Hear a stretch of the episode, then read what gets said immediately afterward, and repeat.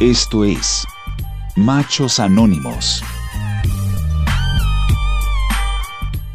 Hola una vez más, estamos en un episodio más de Machos Anónimos, ya el quinto episodio que, que estamos produciendo y pues seguimos con el tema porque un episodio no es suficiente para hablar del macho alfa, es un tema que da mucho de qué hablar.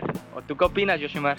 Así es, Oscar. Creo que hablar de masculinidades es hablar de muchísimas cosas, ¿no? Porque pareciera que son solamente como algunas características de ser hombre, pero no engloba muchas dimensiones del ser humano, desde su sexualidad, desde su forma de relacionarse, desde cómo es visto en una cultura, en una sociedad, desde incluso su biología y muchas otras cosas más. Sí, de hecho, eh, algo que me saltó la última vez que platicamos y que no lo pusimos sobre la mesa es como sobre todo en México que la cultura del macho alfa es completamente fálica, todo gira en torno a el tamaño.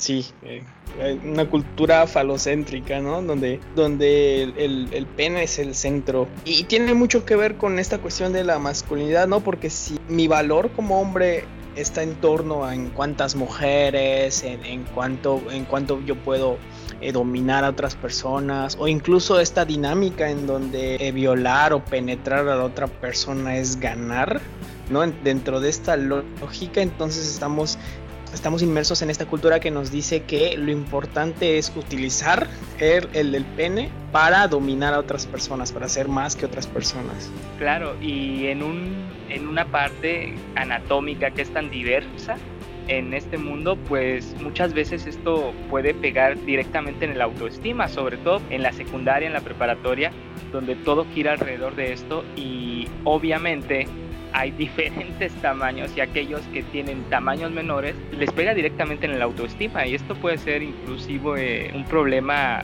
que puede llevar a, a, en los grados más extremos a temas como el suicidio, por ejemplo. O sea, en general, o sea, creo que hay muchas o sea, generan muchas inseguridades, muchos miedos, miedos a no ser suficientemente hombres, miedos a no tener el, el, un buen tamaño, ¿no? Entre comillas, un buen tamaño de, de penes.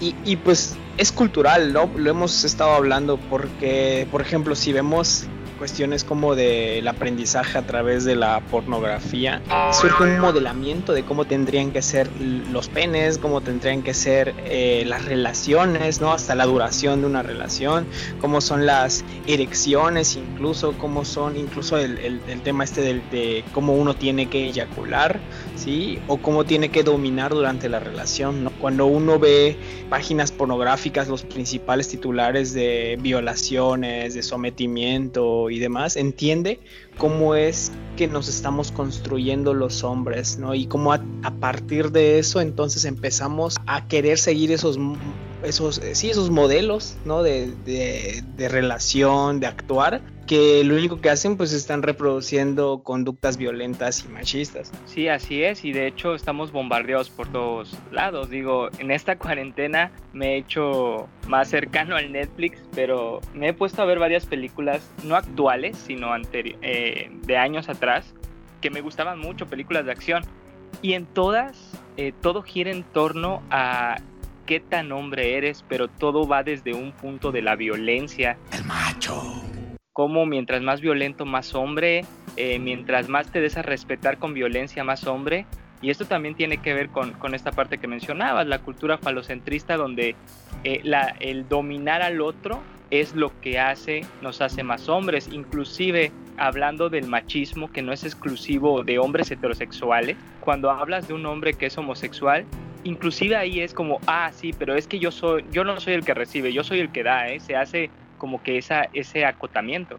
Sí, no, incluso en la comunidad este, LGBT, o sea, en relaciones homosexuales, se valora más el, el, hombre que es el, entre comillas, el activo de la relación, ¿no? Y siempre como relacionándolo con esta cuestión como binaria, donde uno tiene que ser el hombre y otro tiene que ser la mujer de la relación y quien es el, la mujer es el pasivo y quien es el pasivo pues este incluso es sujeto como de, de, de burla.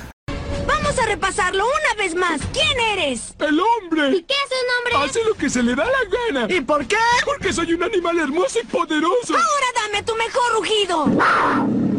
Y eso acompleja, ¿no? Porque entonces nos vamos alejando de cualquier rasgo que sea femenino, ¿sí? Y sobre todo eh, esta obligación de tener que ser heterosexuales, ¿no? Esta obligación de, que nos tienen que gustar las mujeres y es tan rígido que no podemos ni siquiera aceptar, por ejemplo, que un, que un, compañero, que un amigo eh, eh, es atractivo o hacerle un cumplido de algo físico, ¿no? Ahora, eso en lo físico, ahora si nos vamos a una cuestión emocional, eh, estamos aún más alejados de esto, nos cuesta mucho ser cercanos. Sí, de hecho, por ahí había un texto de hecho lo compartí, creo que, igual tú lo compartiste, y hablaba precisamente de esto, de las nuevas masculinidades y cómo una persona, un chavo relataba que él tenía un amigo muy cercano, lo abrazó, pero el otro lo abrazó como de lado. Y él le da una frase que creo que puede incomodar a muchos precisamente por esta cuestión de la masculinidad,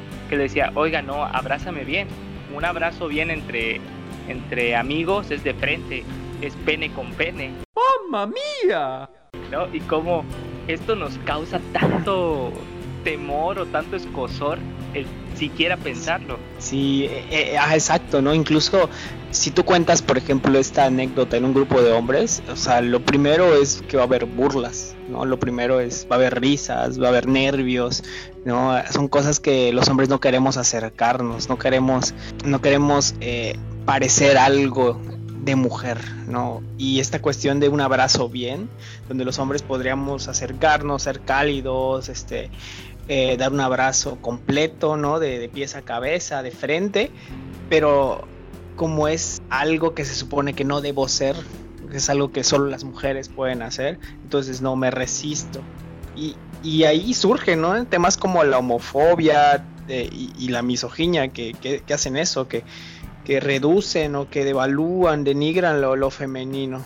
Sí, eh, y como bien dices, el tema de la violencia pues surge también por, por estas cuestiones de rechazar lo que es femenino o lo que es no masculino. Digo, allá hablando de películas, aquellos que vieron, les gustan las películas de terror y vieron la de eso en la parte 2, la primera escena es precisamente una pareja homosexual que es eh, agredida por un grupo que, que no les gusta ver las demostraciones de afecto de esta pareja. O sea, cómo el inclusive ver que dos hombres se besen puede causarnos tanta molestia que llegamos a un punto de violencia que puede acabar pues en crímenes de odio que en México son bastante comunes. No recuerdo bien, pero pues estamos entre los tres primeros lugares de crímenes de odio y, y sobre todo a, hombres homosexuales, a mujeres trans, ¿no? Es donde hay mayor, o sea, es decir, se salen de, de, este, de esta cajita, ¿no? De, de masculinidad donde tienen o más bien manifiestan ciertas características que un hombre no debería de manifestar o una conducta, un gesto, un modo de hablar, cualquier cosa que se suponga que no es masculino, eso genera, genera, genera miedo y el miedo los hombres lo vivimos a través de, de la violencia, del enojo y la violencia. Entonces, si y esto es muy común, ¿no? El ver, por ejemplo, una pareja, como en esa película, no la he visto, ¿no? Pero me imagino ver una pareja de, dos hombres y, sentir enojo porque no debería ser. Entonces, eh, actuar a través de la violencia y pues es claro, como tú dices, ¿no? Los crímenes de odio en México están alarmantes. Así es, y de hecho aquí el fenómeno es interesante y nos vuelve a, señalar esta parte del dominio sobre los demás, porque dos hombres me incomoda que se besen porque no es de hombre, pero, eh, y tiene que ver también creo con esta parte que mencionabas, la cultura de la pornografía, que es la que nos termina educando, eh, porque si en cambio veo a dos mujeres besándose, yo no tengo problema, al contrario, es bonito, es estético y lo permito. Sí, y fíjate que eso es bien interesante porque como experimento incluso le, preguntas a padres, madres de familia si les gustaría o qué que, sienten si su hija quiere utilizar pantalón, ¿no? Y pues te dicen que está bien, que no pasa nada. Y les preguntas si, qué pasaría si tu hijo quiere utilizar una falda. ¿no? Y entonces ves reacciones porque en teoría, pues podría ser lo mismo, ¿no? O sea, nada más estás utilizando una prenda que utiliza normalmente el otro sexo. Hoy tuve que ir a la escuela con esto. ¿Y cómo explicas la faldita? Pues tenía que combinar, ¿no? Pero eh, lo que ocurre es que las mujeres, eh, cuando usan un pantalón, o ahorita, por ejemplo, las mujeres que trabajan, mujeres que estudian, que antes era una cuestión solo de hombres, pues no, no, no, no es algo que se ataque tanto como en los hombres, pero lo que ocurre es que, vamos a decirlo así, las mujeres están intentando hacer cosas de hombres, ¿no? Es así como es la mirada social que se le da a eso. En cambio, los, los hombres, cuando, por ejemplo, si un hombre se maquilla, si un hombre eh, besa a otro hombre, está haciendo cosas de mujer y si lo de mujer eh, es menos válido, entonces lo que va a ocurrir es que yo siento el permiso como, como persona de poder violentarte porque estás mal, porque no puedes bajarte de nivel. Es el hecho de decir si una mujer intenta ser como hombre, ah, es porque está aspirando a algo bueno, Mejor. entre comillas. Exacto. Y además que, por ejemplo, eh, en el caso de las relaciones lésbicas o los besos entre dos mujeres que son lesbianas o dos mujeres, no son tan mal, tan mal vistos también porque hay otro factor que es la, la hipersexualización, ¿no? Es decir, se, se erotiza, que es decir, como funciona para el, placer masculino, para mí hombre me, me, me excita, me gusta ver dos mujeres besando, pues entonces lo, lo dejo pasar, no pasa nada que ocurra. Claro, y volvemos a esta cultura falocentrista, digo, el ejemplo claro es lo que sucedió hace algunos meses con Mon Laferte, que, se, que protestó y dejó descubiertos sus senos en una, en una gala. Y como no es una imagen que es para consumo sexual del hombre, incomoda porque no, no, los, no estás utilizando tus senos para lo que se supone como hombre eh, deberían de, de- de utilizarse. Exacto, ¿no? Ese es otro claro ejemplo. O por ejemplo cuando las mujeres amamantan en público, ¿no? Como, como suele causar rechazo. Pero no habláramos de películas porno o, películas, ¿no? De películas donde aparecen senos de mujeres o, o, o este carnavales, este, o cualquier imagen de publicidad, por ejemplo, en donde salen descubiertos los, los, los senos de las mujeres, allí ya no es incómodo hasta que las mujeres digamos que lo, utilizan como una herramienta de protesta. Ahí es cuando ya incomoda y entonces se critica y se rechaza. Pero de hecho, eh, creo que un ejemplo igual bastante claro es como a veces ante la ley o los mismos eh, oficiales, digo no todos, no hay que generalizar tampoco, pero yo puedo ir quejarme porque a lo mejor una mamá está amamantando en un parque y un policía igual me puede dar la razón y va a venir y le va a llamar la atención a esa mujer. Pero si de repente veo a un exhibicionista que se saca el pene, es como que no te está haciendo nada. O sea, te intentó atacar, no, me lo mostró solamente. Ah, ok, pero no te está haciendo nada. Solo ignóralo, ¿no? Como reducimos en el caso del hombre, pero mag magnificamos en el caso de la mujer. Sí, para, para los hombres hay permisos de hacer ciertas cosas, ¿no? Y para las mujeres, tantito que muestren algo, o por ejemplo, cómo son criticadas las mujeres que, no sé, deciden cómo descubrir ciertas partes de su cuerpo para, para subir fotos a sus redes sociales, y cómo son tratadas de prostitutas, de zorras y demás. Pero los hombres que, que lo hacen como... Eh, como una forma de exhibirse y como una forma de violencia o acoso, o que estos que mandan sus fotos por redes sociales a mujeres, como, ay, no, no está pasando nada, o que lo bloquee y ya, ¿no? Como que se minimiza el problema. Así es, o sea, como hombres es, es que él si te sigue mandando fotos y tú no lo bloqueas, es porque de seguro te está gustando. Fíjate que hoy estaba viendo una noticia en un grupo de Facebook en donde una, una, una, chava decía que había subido, necesitaba ayuda, ¿no? Y que creo que estaba cambiando unas despensas o algo así y estaba vendiendo. Y eh, esta misma chava lo que hace es exponer que a partir de esa publicación que ella había hecho solicitando ayuda, un hombre le había, eh, le había mandado mensajes diciendo, oye, pues si necesitas dinero, pues este, podemos tener sexo y te doy el dinero. ¿No? Y pues ella lo que hace es exponer porque es un, tipo de acoso. Ahora el tema no acaba ahí, sino que esta chica empezó a ser eh, muy criticada. Los comentarios, sobre todo de hombres, mayormente hombres, era, ay, pues, este, pues, ¿por qué no lo aceptas? Solamente fue una propuesta, ¿no? O, le decían, solamente quiere llamar la atención. Este tema de, cultural donde el acoso no, no se está viendo, pero se está criticando a la mujer porque se está queriendo defender o incluso esto que puede ser muy útil para otras mujeres y cuidarse de estos de, estas personas pero no o sea como 90% de las personas que estaban ahí diciéndole era para recriminarla, para, para hacerla sentir mal y aparte pues este para minimizar el problema. Sí, de hecho lo que mencionas coincide mucho. Eh, yo hace unos días también vi una publicación de una chica que subió eh, quemando a, un, chavo que, que, ella decía, él me enamoró, eh, yo caí porque pues me siento sola, eh, tuvimos relaciones e inclusive le presté dos mil pesos porque su mamá se sentía muy mal. Y luego descubrí que era casado. Y muchas otras chicas me contactaron porque resulta que lo ha hecho con muchas otras chicas. Y entonces ella lo subió a los grupos y coincide con lo que tú mencionas. El 90% de los comentarios eran, ¿y por qué caes? ¿Y por qué te acostaste con él? De seguro estás muy urgida, ¿cómo vas a caer con él? O sea, la culpa era de las chicas que fueron engañadas. Inclusive una decía, es que ¿por qué te metes con casados? Aun cuando ella había dicho, él nunca me lo dijo y luego lo descubrí. Claro, es toda la culpa hacia ellas, ¿no? O sea, nunca se les ve como la víctima.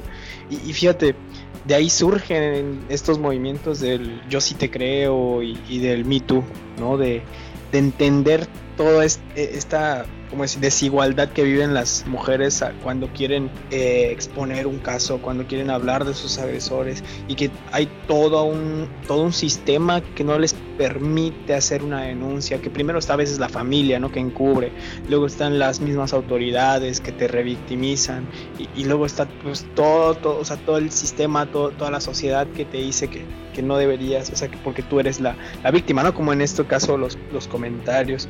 Y, y bueno, esto habla de, privilegios que sí existen en el caso de los hombres, de cómo podemos aprovecharnos, abusar, manipular a mujeres, mentirles y a quien van a culpar después va a ser a ellas, ¿no? A ellas les van a decir, pues es que tú, tú eres la tonta que se dejó engañar. Pero nadie lo busca a él, nadie, nadie quiere culparlo a él, o muy pocas personas están viendo que quien está violentando es él.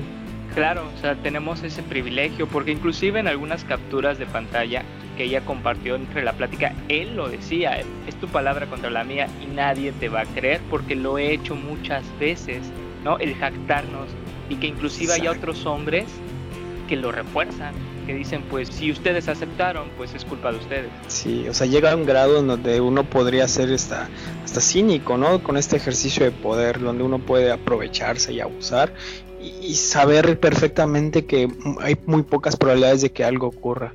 ¿no? Entonces, por eso es que se habla de que cuando una, una mujer cuenta su historia, expone, hay que creerle, ¿no? Porque además no está, no está sencillo el que una mujer hable, se está exponiendo porque sabe también que es poco probable que le crean. Y creo que por eso ha crecido tanto ese movimiento de mujeres donde, donde se apoyan y se creen.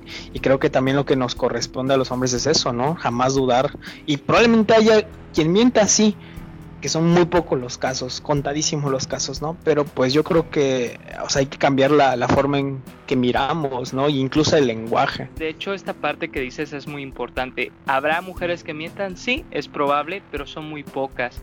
E inclusive hay que analizar todo el contexto. Eh, me recuerdo una historia de una chica que la ponían como culpable porque ella dijo que su novio eh, la violentaba. Entonces ella expuso esta parte y de repente unos amigos del, del chico en cuestión se enojaron con él, lo golpearon y el chico murió. Y luego la chica se reveló que había mentido. Pero todos dicen es que murió por tu culpa eh, cuando la realidad es que el chavo murió pues porque unos hombres lo golpearon. Ella nunca los obligó a golpearlo y sin embargo la culpable es ella. Sí, siempre se buscan formas, ¿no? Para, para hacerlas sentir o hacerlas ver como las que tienen la, la, culpa. Y, es increíble como en casos como estos donde pues ella no tiene la culpa de nada, incluso en ese caso también se le hace ver. O sea, los agresores siempre van a tener una, una red de apoyo, ¿no? Que si bien primero va a estar entre sus amigos o familia, también después están las autoridades, las instituciones, la misma sociedad.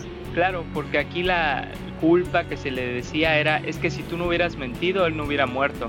Pero nadie dice, no importa que tú hayas mentido, ellos fueron los que golpearon hasta la muerte a su amigo. Así es, toda la culpa hacia ella, ¿no? Y habiendo muy pocas probabilidades de que así hubiese sido. Eh, y pues bueno, esto es parte también de, de esta parte, ¿no? De, de cómo como machos nos apoyamos entre otros machos, nos conozcamos o no, y cómo todo tiene que ver con un juego de poder al final de cuentas. Así es, y que creo que también el, el hablar de estos temas, el reflexionarlo, nos, nos tendría que, que llevar a, a, combatir esto también de manera activa, ¿no? El, el, ver que si otros hombres están coludiéndose en violencias o en discursos de violencia o apoyando agresores, el, el hacer marcar un alto y el, tratar también entre hombres que se confronten estas conductas y evitar que, que, se victimice, ¿no? Que se revictimice a las mujeres. Así es, Yoshimar. Y pues bueno, yo creo que también para cerrar este episodio, pues no queda más que nuevamente invitar a la reflexión cómo eh, cada uno de manera individual pues puede pensar un poco y analizar en qué momento hemos reforzado esta figura del macho alfa y hemos crecido esta red de apoyo a las violencias que ejercemos. De acuerdo, sí, y es una constante reflexión, una constante eh, estarse cuestionando. Así es, Yoshimar. Y pues bueno, como siempre, pues es un gusto platicar contigo y poner estos temas sobre la mesa. Un gusto, Oscar. Perfecto, nos estaremos escuchando ya en el próximo episodio. Por cierto, antes de cerrar este podcast, eh, quería darles una recomendación. Y es que si están aburridos y ya no saben qué hacer, pueden checar el podcast Una Segunda Opinión, donde podrán disfrutar de análisis y recomendaciones de películas para los amantes del cine, La La Land, 500 días con ella, El Joker y muchos más. Pueden encontrarlo en diferentes redes sociales como Google Podcast o Spotify. Recuerden, solo tienen que buscar una segunda opinión, ponerse sus audífonos y a disfrutar.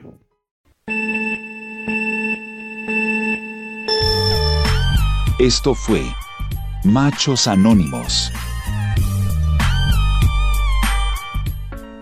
Machos Anónimos. Es una producción de Estudio Ubicua.